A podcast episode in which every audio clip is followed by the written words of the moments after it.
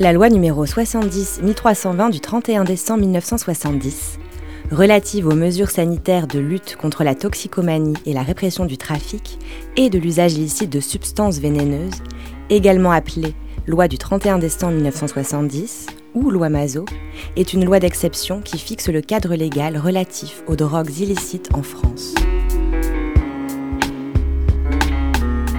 Drogue et prohibition, une histoire française. Amicus Radio, associé à LIP France, vous propose de découvrir les origines de la prohibition des drogues en France et les principes fondateurs de la loi de 1970.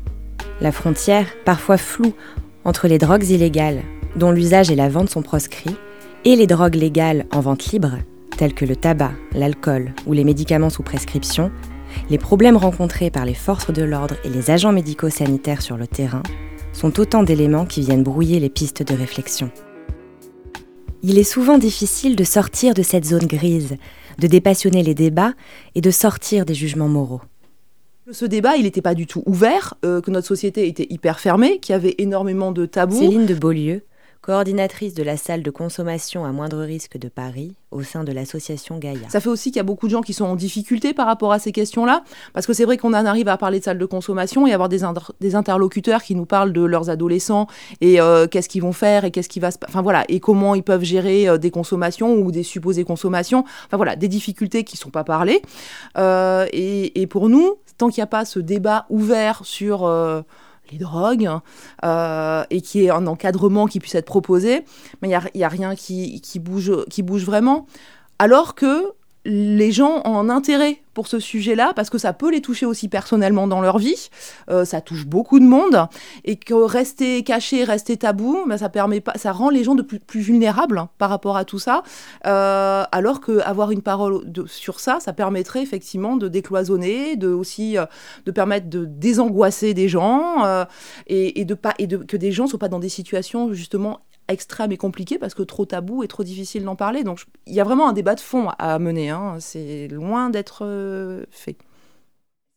Voilà, moi je dis toujours euh, non, euh, je suis pas pour, contre. Enfin, c'est pas, c'est pas, c'est pas aussi binaire en fait. C'est que la drogue ça existe et qu'il faut justement le regarder le plus sereinement possible et sans être sur soit la morale, soit un discours idéologique. Et en fait, sortir de ça en France aujourd'hui, c'est compliqué parce qu'on tombe soit sur, dans l'un, soit dans l'autre. Et en même temps, c'est ça qu'il faudrait, c'est être dans quelque chose quand même de dépassionné et de pouvoir, de pouvoir en parler. Eric, euh, je me présente. J'ai 36 ans. j'ai grandi en Ile-de-France, en Seine-et-Marne. Euh, j'ai commencé à consommer du cannabis à l'âge de 14 ans à peu près de manière plus ou moins régulière et, euh, j'ai été amené euh, au cours de, ma scolarité et, même après à dépanner euh, de temps en temps de manière assez ponctuelle des amis. Je me suis fait effectivement interpeller quatre fois dans le cadre d'histoire de, de, trafic de cannabis et la quatrième et dernière fois m'a donc amené à, à passer trois ans en prison. Il faut tout simplement voilà permettre dans un certain cadre que les gens puissent en consommer. Le but ce serait de, faire que les gens consomment le moins possible, le mieux possible et, le, plus tard possible. Mais on ne peut pas s'entêter euh, idéologiquement à vouloir que personne ne consomme euh, parce que euh, parce que ça ne marche pas, tout simplement. Ça ne marche pas. Libre à chacun d'exercer de, sa liberté tant qu'il n'empête pas sur celle des autres. Et voilà, il y a beaucoup de gens, encore une fois, qui sont consommateurs de stupéfiants, mais qui sont des membres actifs de la société, aux origines de la prohibition des drogues en France, il y a une loi, la loi de 1916. La loi de 1916 en France est née, comme d'autres lois antidrogues à l'époque, dans un contexte qui est celui Alexandre du, Marchand. De, de, le, de, la constitution des premières conventions internationales sur le trafic licite de l'opium, et donc du coup ce qui est interdit. Historien et auteur de l'ouvrage L'impossible prohibition. Et en fait, toutes les lois nationales antidrogues du début du XXe siècle ne sont que la transposition, avec des variations selon les États, de ces prescriptions fixées par les conventions internationales, qui vont être reprises par la suite dans le dispositif de la SDN puis de l'ONU du contrôle des drogues, qui donc crée un marché licite de l'opium et de ses dérivés, et interdit tout ce qui est détournement de ce marché. Et c'est en fait ces conventions internationales qui vont être complétées, reformulées sur le long terme, sont vraiment la base, la matrice de toutes les législations antidrogue. Donc la première convention sur le marché de l'opium, euh, c'est la convention de La Haye de 1911, Et très logiquement, dans les années qui suivent, de nombreux États inscrivent dans leur droit cette, ce principe, qui est donc euh, l'interdiction des opiacés et de la cocaïne aussi et de ses dérivés. Et la France le fait donc en 1916, comme les États-Unis l'ont fait deux ans avant avec le Harrison Act en 1914, comme les Pays-Bas le feront en 1919, euh, et comme le font aussi d'autres États dans la foulée. Pour l'entre-deux-guerres, hein, le travail d'Emmanuel Rotaillot-Bajac chiffre à peu près 15 000 toxicomanes, donc les accros à l'héroïne, euh, à l'opium, aux drogues dures. Donc c'est quand même pas énorme. Euh, quelques décennies après, il y aura 150 000 toxicomanes à la fin des années 80, début des années 90. Donc là, effectivement, le problème change de dimension et on, on réfléchit peut-être davantage à la prise en charge médicale, et c'était le cas en 70. En 1916, effectivement, on consulte les médecins pour euh, avoir leur avis sur les substances, mais la loi qui après est votée est uniquement juridico-policière. Quelques décennies après, en 1953, lorsque une nouvelle loi euh, de lutte contre le trafic de drogue est votée, on se pose à ce moment-là la question de la prise en charge sanitaire, euh, et il est dit dans la loi de 53 que oui, plus tard, un règlement d'administration publique du ministère de la Santé fixera les modalités de la prise en charge des toxicomanes. Euh, il ne survient jamais ce règlement. Et en 1969, quand là il y a un problème de massification des drogues et que les parlementaires s'interrogent, on ressort le texte et c'est là qu'on s'aperçoit en 69, donc on est 16 ans après, que le règlement de la santé qui devait fixer la prise en charge, les modalités de cette prise en charge sanitaire, il n'a jamais été rédigé. Il faut dire qu'il n'y avait pas de nécessité parce qu'encore une fois, en 53, il n'y a pas un grand nombre de toxicomanes. Mais en 69, on s'aperçoit que là, oui, bah, ça manque et il n'y a rien de prévu de spécifique pour les toxicomanes. Donc, on les envoie vers les centres anti-alcooliques, mais c'est pas le même problème. On les envoie vers les hôpitaux psychiatriques, mais c'est pas du tout la bonne solution. Donc, on se rend compte qu'il faut durcir la loi, voter carrément une nouvelle loi contre le trafic, mais cette fois-ci, on n'oubliera pas la prise en charge sanitaire. Le lundi 25 août 1969, vers 23h, une jeune fille de 17 ans, Martine, est retrouvée morte dans les toilettes d'un casino de Bandol, en Côte d'Azur, des suites d'une overdose d'héroïne. À la suite de ce tragique fait divers, les articles de presse alarmistes sur cette substance se multiplient. Dans un contexte national et mondial de révolte et de contestation de la jeunesse, l'emballement provoqué par ce banal fait divers va accélérer la mise en place d'une nouvelle loi de prohibition.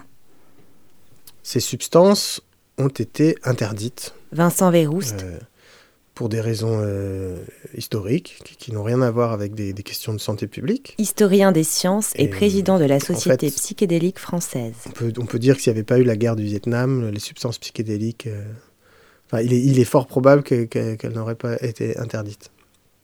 Bon, on ne pourra jamais le vérifier, hein, mais c'est vraiment l'usage euh, massif aux États-Unis dans les années 60 par des personnes euh, en particulier euh, qui contestaient bah, la société guerrière, ségrégationniste, raciste, sexiste, consumériste, enfin les, hippies et, tous, leurs, amis. il y avait une consommation forte de ces substances dans, dans, dans, ces, dans ces mouvements sociaux.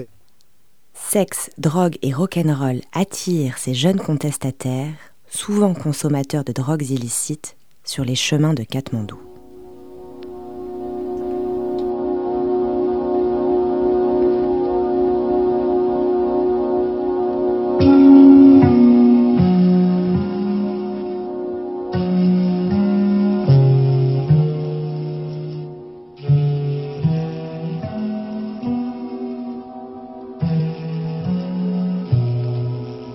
La drogue, ils s'évadent d'un monde d'opulence qu'ils ont volontairement quitté pour des rêves artificiels. Côtoyant sans la subir l'effroyable réalité de la misère, la détresse de ceux qui n'ont pas choisi de survivre ou de mourir sur les trottoirs de Calcutta.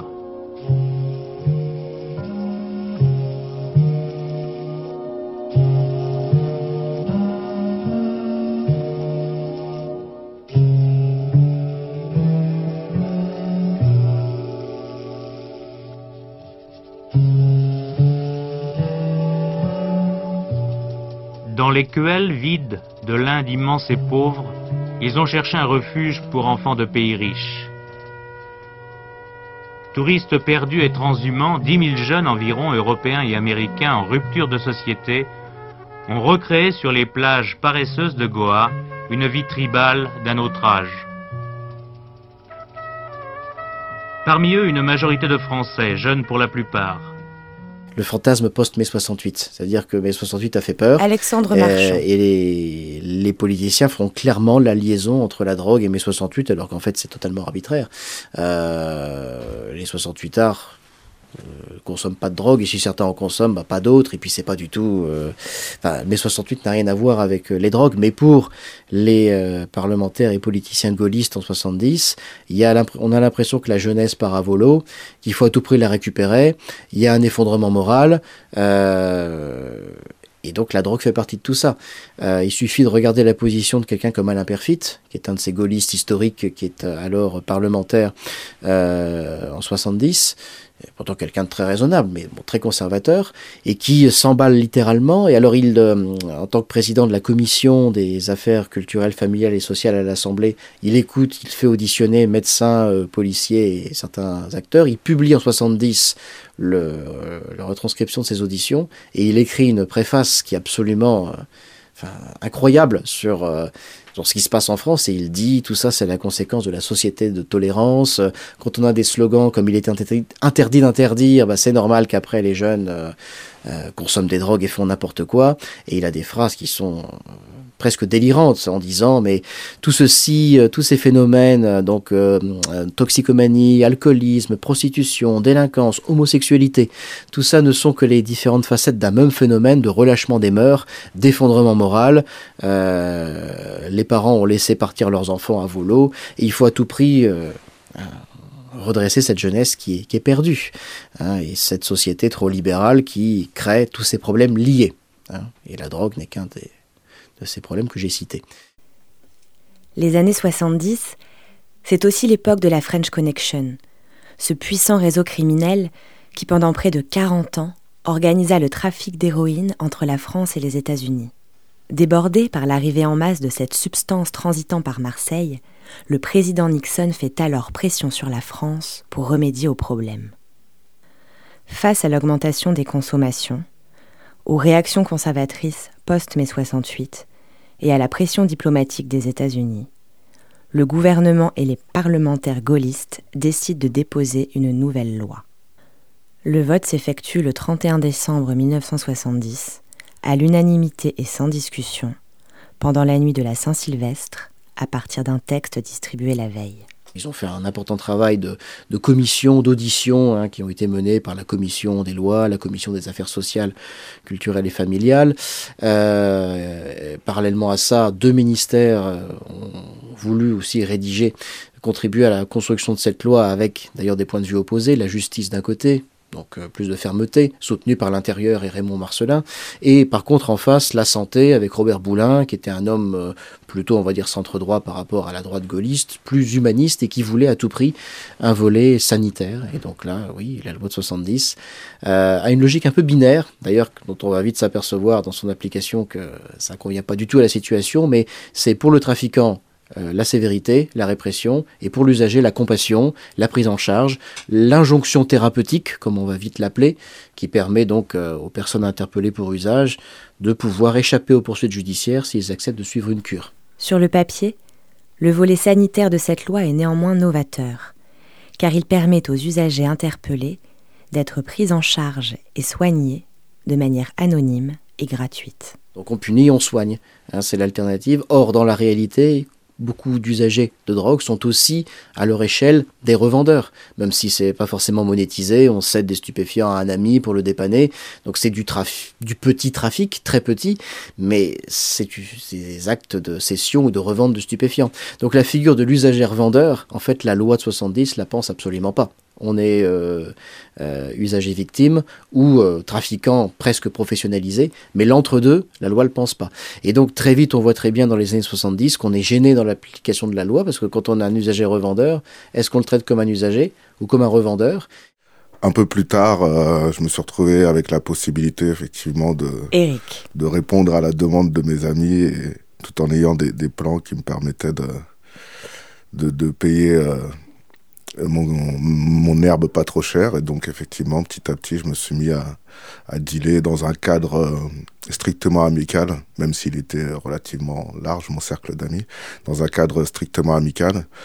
Donc euh, cette démarche initialement partait euh, simplement avec la volonté de, de me payer ma, ma, propre consommation en fait. Et puis bon, c'est vrai qu'à la fin, euh, j'en tirais quand même un salaire qui est de l'ordre de 2500 à 3000 euros par mois. Quoi.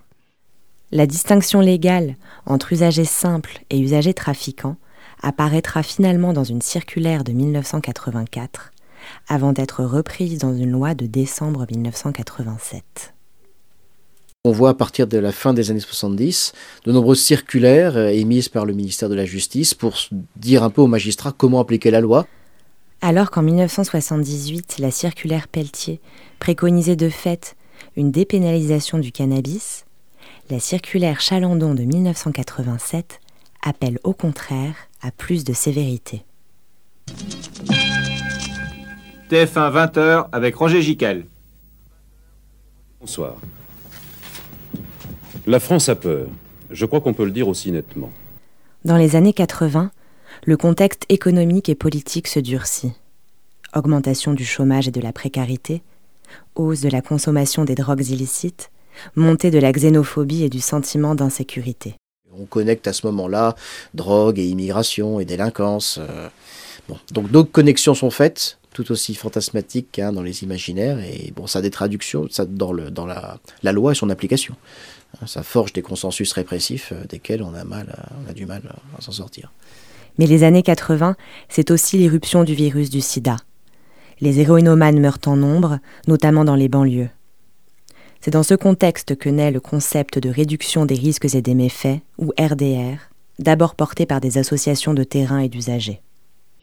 Madame Barzac, bonsoir. Vous êtes ministre de la Santé et de la Famille, vous êtes également médecin gynécologue. Il y a donc les toxicomanes dont vous parliez. Bon, l'autre idée qui, est dans l'air, c'est le problème des, seringues. Vous le disiez vous-même, une seringue occasionnelle, c'est une aiguille qui tourne et c'est bien souvent donc euh, au pire le sida et éventuellement d'autres maladies.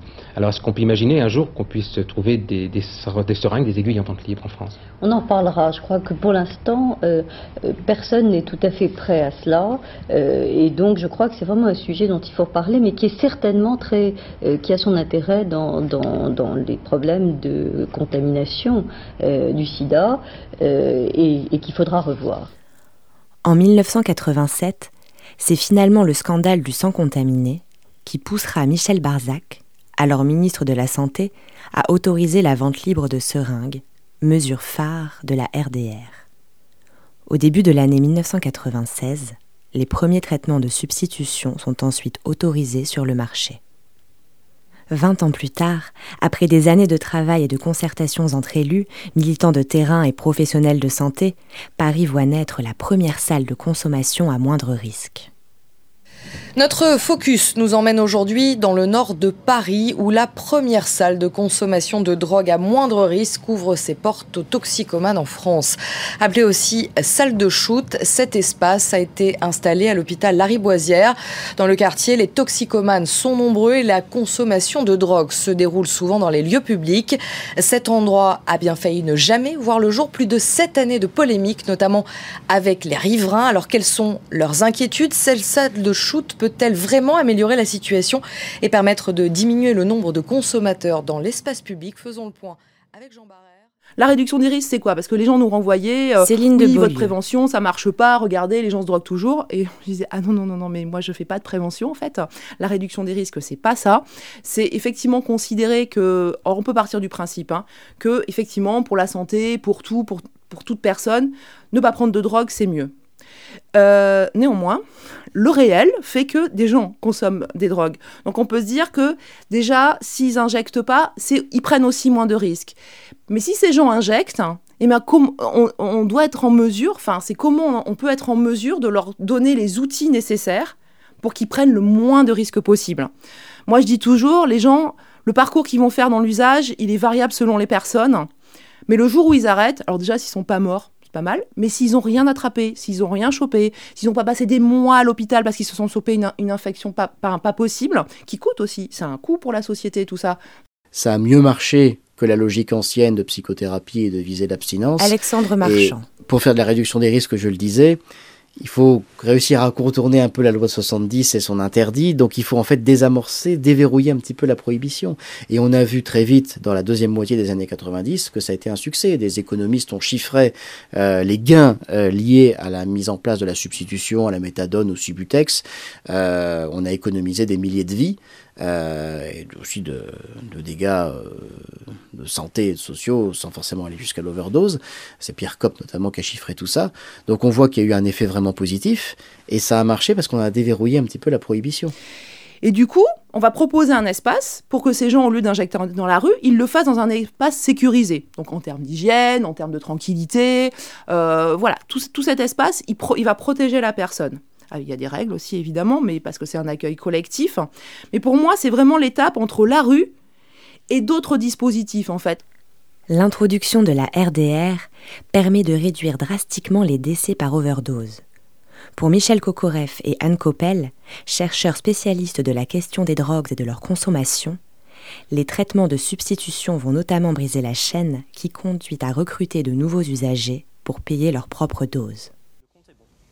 Soyons sérieux. En utilisant la RDR, les usagers ont réussi à faire baisser le taux de contamination au VIH les concernant. La RDR expliquée par ma grand-mère, campagne de publicité portée par le CRIPSIL de France et de nombreuses associations. Il y a 20 ans, 30% des découvertes de séropositivité concernaient les usagers, contre 2% aujourd'hui. Mais la création de ces salles de consommation et la mise en place de politiques de réduction des risques ne se font pas sans heurts. Dans son ouvrage L'impossible prohibition, Alexandre Marchand défend l'idée que la RDR vient briser le binarisme de la loi de 70 en considérant l'usager de drogue non plus simplement comme une victime ou un délinquant, mais aussi comme un acteur clé dans le maintien de sa propre santé il y a un vrai enjeu déjà, puisqu'on a quand même un statut expérimental de 6 ans. Céline Donc effectivement, c'est quel avenir pour les salles de consommation euh, après 6 euh, ans? Alors évidemment, c'est pas le dernier jour euh, de la sixième année qu'on va se poser cette question-là, elle sera posée bien en amont. il faut déjà savoir qu'il y a une évaluation externe qui est menée par l'INSERM euh, j'allais dire depuis le début de la salle, mais même en amont de l'ouverture de la salle de consommation, dont les premiers résultats euh, seront sans doute publiés euh, dans le premier semestre, on va dire 2020. L'idée, c'est que ces résultats amènent à réfléchir à la pérennisation des salles de consommation. Enfin, en tout cas, nous, on l'espère. Nous, à Gaïa, on a ouvert une salle de consommation pour dire qu'on voulait être démonstratif, montrer que ça fonctionnait et qu'on pouvait effectivement en développer d'autres, plus, parce qu'on n'est qu'une salle de consommation à Paris. Ça, c'est aussi un autre sujet mais euh, en termes de besoins, ça ne répond pas du tout à tous les besoins. Il faut imaginer pouvoir en ouvrir d'autres. Ça, pour l'instant, ce sont des discussions qui ont lieu en ce moment euh, pour voir comment ça pourrait être fait, comment effectivement le cadre euh, qui régit les salles de consommation pourrait aussi bouger pour permettre l'ouverture d'autres salles. Quand on regarde par exemple que la salle de consommation à moindre risque à Paris a mis trois ans de retard pour ouvrir, parce qu'au dernier moment, euh, le gouvernement a demandé l'avis du Conseil d'État qui a dit bah non, on va pas ouvrir parce que la loi de 70 interdit tout prosélytisme, toute incitation à la consommation. Or, la salle de shoot, comme disent les détracteurs, bah, c'est une forme d'incitation, donc on n'ouvre pas. Euh, donc il a fallu trouver une parade pour insérer le dispositif de la salle de consommation en disant que c'était expérimental et on le fait passer par la petite porte d'un texte périphérique euh, à une loi de santé publique. Euh, donc on contourne à nouveau le pilier de la loi de 70 et puis on réussit quand même à faire ce qu'on avait envie de faire. Mais la loi de 70 est toujours là. Et la contradiction euh, entre la réduction des risques, qui suppose une forme de tolérance aux usages de drogue, pour les encadrer et mieux les, les, prendre en charge thérapeutiquement, bah, et la loi de 70 de l'autre côté, bah, ça risque de ressurgir. Euh, parce que la loi de 70 n'est pas encore à ce jour euh, révisée. Et la, réduction des risques, de manière générale, depuis les années 90 en France, elle, elle a toujours un statut à moitié expérimental, à moitié légal, parce que la loi de 70 est toujours là, dans toute sa sévérité. Quand on a ouvert la salle, on nous a bien dit pas d'amalgame, on n'est pas là pour parler des pénalisations ni euh, on bouge la loi de 70. C'est intéressant, hein mais euh, après, c'est vrai qu'on nous avait dit dès le début, le gouvernement n'ouvrira pas le débat sur la loi 70 et on ne touchera pas à la loi. Donc euh, il faut passer autrement. Donc c'est pour ça qu'il y a eu une loi sur la loi de santé publique qui a été rénovée. Il y a un article spécifique sur les salles de consommation. Euh, qu'après, il y a une circulaire de politique pénale qui encadre le travail de la police et de la justice autour de la salle, en tout cas. Euh, mais il y a pas, y a, et, on nous a bien dit euh, parce que l'amalgame, du coup, euh, les opposants vont dire ah voilà ils font une salle et après derrière ils vont dépénaliser. Bon, moi je dis pourquoi pas, hein, je vois pas pourquoi ça doit être antinomique, mais parce qu'il y avait une idée de on mène un combat et on verra après pour le prochain.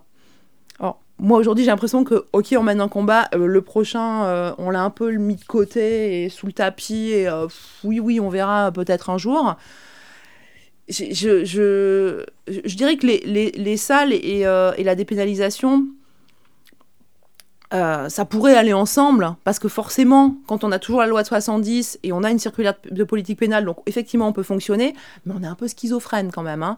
L'usage de drogue est interdit, mais dans la salle c'est possible, sauf qu'il ne faut pas que les gens, s'ils sont contrôlés, ils aient euh, des quantités trop importantes sur eux, parce que sinon c'est considéré comme du deal, ok. Enfin je veux dire, on fait des trucs qui sont quand même, euh, voilà, un petit peu...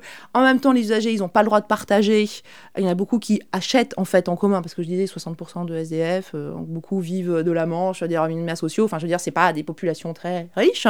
Euh, donc, euh, et en fait, ils peuvent pas partager, donc ils se mettent en, difficulté aussi à l'extérieur parce que le partage c'est considéré comme la cession de produits. Et là, paf, on est dans la loi de 70.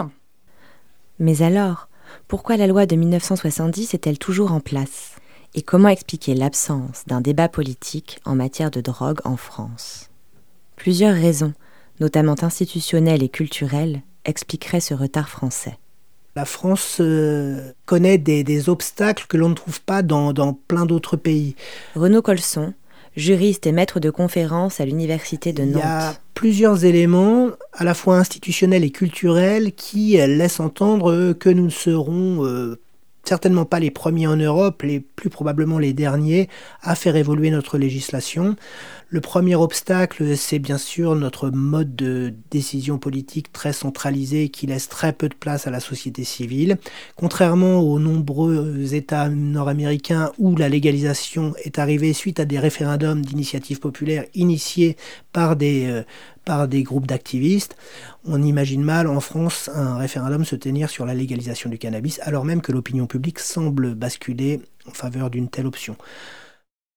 La réduction des risques, euh, c'est avant tout des expériences locales des salles de consommation par endroit, il faut aller à la rencontre des usagers. Alexandre Marchand. Ils ne veulent pas forcément démarcher le système de soins, donc il faut aller à leur rencontre. Toutes ces démarches d'aller vers, d'outreach, comme disent les, spécialistes, ça se fait au niveau local.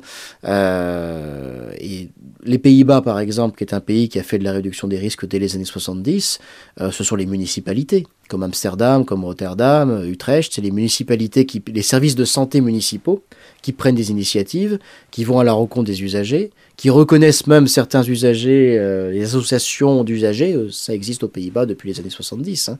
euh, ce qu'a Sud fait depuis les années 90 en France, les Néerlandais ont 20 ans d'avance là-dessus.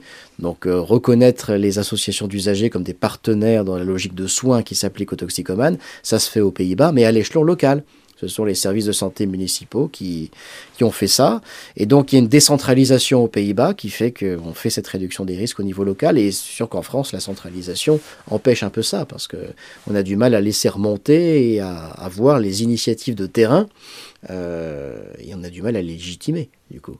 Et voilà, effectivement, la centralisation joue beaucoup parce que en matière de soins, par exemple, le ministère de la Santé a eu donc s'est donné quelques interlocuteurs et c'est toujours avec eux qu'on discute.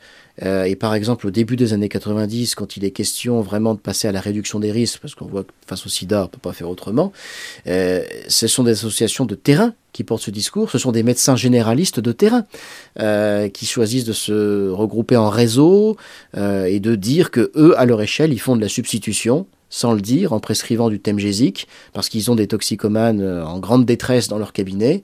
Le système de soins à l'époque français ne repose que sur l'abstinence. Donc on va prescrire du temgésique, du palfium ou d'autres produits.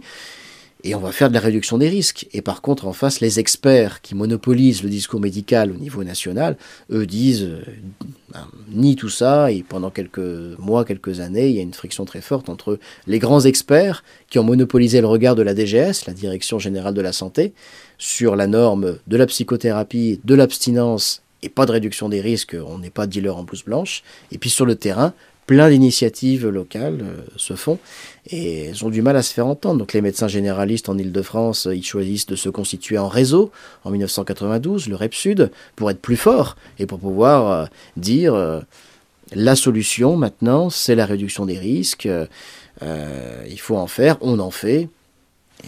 bon, ils réussissent à se faire entendre parce que Bernard Kouchner, à l'époque ministre de la Santé, médecin de formation est sensibilisé à ça et du coup il, fait remonter un peu plus vite euh, ses expériences. Fabrice Olivet, militant historique de la réforme des politiques et des drogues en France et directeur de l'association d'usagers de drogue à Sud, évoque aussi dans l'ouvrage collectif La catastrophe invisible l'interdiction des statistiques ethniques et les œillères de l'universalisme républicain. Il les présente comme des obstacles à la prise de conscience des discriminations notamment constaté lors de l'interpellation par les forces de police de personnes suspectées d'être usagers ou trafiquants. La prohibition, elle a eu pour euh, conséquence fâcheuse en fait de, de crisper et de tendre les, relations sur le terrain entre policiers et, citoyens, notamment dans des quartiers dits sensibles euh, euh, où il y a une forte proportion de personnes issues de l'immigration ou en difficulté sociale. Policiers et membres de l'IP France on se rend compte euh, avec, la, avec la pratique qu'on a tendance à toujours cibler les mêmes personnes, euh, y compris euh, au moment du contrôle de faire une palpation, parce que c'est le moyen de trouver la drogue, on va dire, sur les, personnes qui sont, qui sont visées. Et, et c'est un point de crispation parce que euh, parce que voilà, la, palpation, ça devrait pas être systématique, c'est quelque chose qui doit être pratiqué avec parcimonie, avec discernement. Et, euh, cette recherche justement de, drogue euh, systématise en fait la palpation qui peut avoir un caractère, pour le coup, humiliant pour la personne qui l'a subi. On a l'impression d'avoir une perte de sens en fait entre le discours politique et ce qui est pratiqué au quotidien parce que bah, j'estime que la, guerre, éventuellement, s'il doit y en avoir une, c'est contre la criminalité organisée et pas contre les, consommateurs, euh, euh, les, les, petits, on va dire, du trafic, euh, qui créent d'ailleurs plus de tensions en, ayant, en, allant les contrôler, en allant les interpeller, plutôt que de, au contraire, bah, être au sens de la mission policière, à savoir être garant de la cohésion sociale.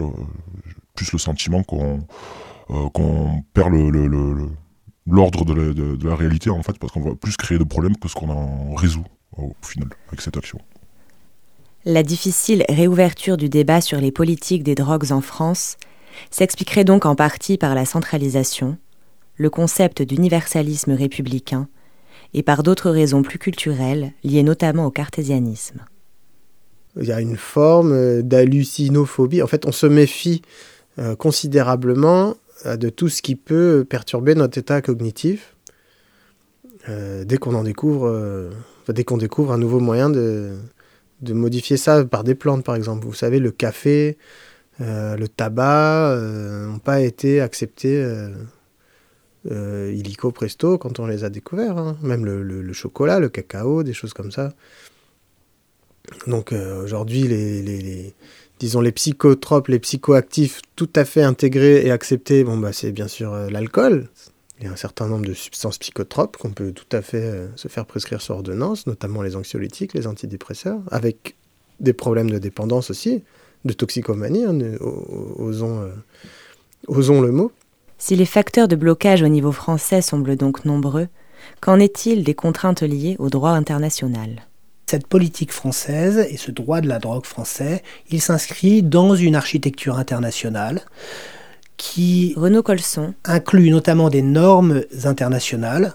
On a trois conventions internationales élaborées au sein de l'Organisation des Nations Unies qui prohibent un certain nombre de substances et invitent les États à sanctionner rigoureusement à la fois les usagers et les, producteurs et les trafiquants. C'est la Convention unique de 1961, la Convention sur les psychotropes de 1971 et la Convention sur le trafic de stupéfiants de 1988. Puis il y a une politique européenne des drogues. La politique européenne des drogues, elle réaffirme d'un côté le droit international dans sa dimension prohibitionniste, et on a une décision cadre de l'Union européenne qui invite euh, les États européens à instituer des peines minimum en matière de trafic de stupéfiants, mais cette, euh, cette décision cadre a en fait assez peu d'effets juridiques puisqu'elle se contente peu ou prou de répéter les dispositions, les stipulations des, conventions internationales. Il y a par ailleurs euh, un certain nombre de dispositifs non contraignants qui relèvent de la soft law, mais qui euh, ont un effet réel sur les politiques nationales euh, des États membres et qui prônent une approche sanitaire et une, politique de réduction des risques. Et ces, ces recommandations, elles s'expriment à travers un certain nombre de textes européens, mais également à travers la diffusion de bonnes pratiques, notamment euh, à travers la circulation d'informations par le biais d'une agence européenne qui est l'Observatoire européen des drogues et des toxicomanies. Toutes ces normes internationales et européennes, elles ont un effet sur la politique française et sur le droit français, mais elles ont un effet uniquement indirect, puisque précisément elles ne sont pas d'application directe, et si elles influent sur la politique française des drogues, c'est finalement l'État français qui a la main. Alors bien sûr, euh, dans une perspective multilatéraliste, on peut estimer que les marges de manœuvre sont relativement limitées, mais en fait, elles ne le sont pas tant que ça. Et on peut prendre euh, à cet égard l'exemple du Canada, le Canada qui légalise le cannabis en violation évidente de la, du droit international et qui néanmoins euh, s'expose euh, à euh, aucune sanction internationale parce qu'il n'y a pas de dispositif de sanction. Le droit international euh, est prohibitionniste, mais il offre des marges de manœuvre qui sont largement ignorées par les États. En revanche, les États, eux, se prévalent de ce droit international pour privilégier un statu quo, légaliser l'usage récréatif de ces produits et a fortiori leur production et leur distribution, bien placerait la France en violation de ses obligations internationales. Il y a bien sûr une multitude de techniques juridiques qui permettraient de résoudre ces problèmes. La France pourrait dénoncer les conventions internationales, puis y réaccéder avec des réserves. Elle pourrait également joindre un certain nombre d'autres pays qui essayent de faire évoluer ce droit. Donc ce n'est pas un blocage qui est, euh, qui est définitif, mais c'est quand même quelque chose d'assez sérieux euh, et qui, en tout cas, constitue un argument dont peuvent facilement se prévaloir euh, les acteurs opposés à toute forme d'évolution du droit.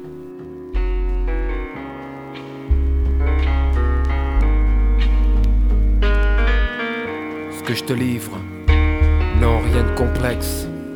C'est juste mon texte. C'est le savant.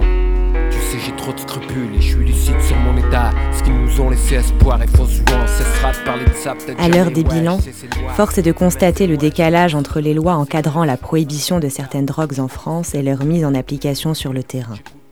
Côté offre, certains effets pervers de la répression mènent le trafic à se complexifier et à se professionnaliser de plus en plus. Côté demande, la consommation notamment de cannabis et de cocaïne n'a jamais été aussi forte.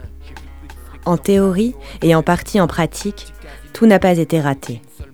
La loi de 1970, bien que votée plus de 50 ans après celle de 1916, inclut par exemple un volet sanitaire plutôt novateur pour l'époque. On peut aussi penser à l'inscription, pourtant tardive, du principe de réduction des risques dans le Code de la santé publique en 2004. La plupart des avancées se sont néanmoins faites en réaction à la pression des événements et des acteurs de terrain et n'ont pas toujours été formellement débattues publiquement. Ces avancées restent donc précaires, la situation juridique actuelle ambiguë.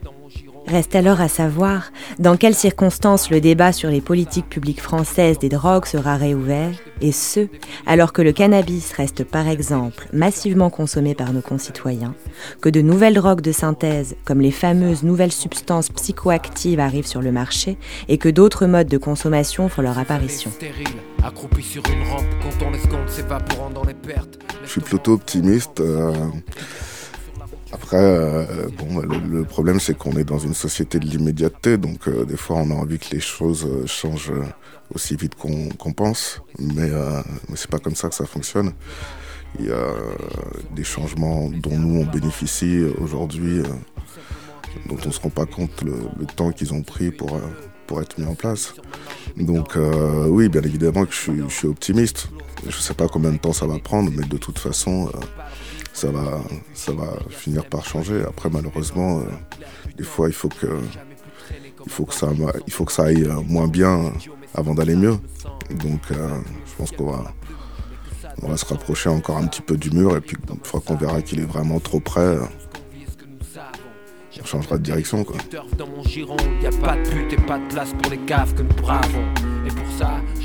Drogues et prohibition, une histoire française une coproduction Amicus Radio et LIP France. Merci à Céline de Beaulieu, Alexandre Marchand, Renaud Colson, Vincent Verrouste, Eric et Franck. Ce documentaire a été produit par Antoine Janot, Benjamin Alexandre Jean Roy et Camille Bloomberg, avec à la réalisation Léobardo Arango et mise en voix par Olivia Cross. Vous pouvez écouter et télécharger librement ce documentaire sur le site internet d'Amicus Radio, radio.amicus-curier.net à la page documentaire ou depuis notre application. Vous pouvez également nous suivre sur les réseaux sociaux. Pour mes soleils et mes lunes, 3 6 degrés de rotation, du rien au tout, et puis du tout au rien, jusque nous sommes rien du tout. En fait, on sait rien, c'est tout, à cache.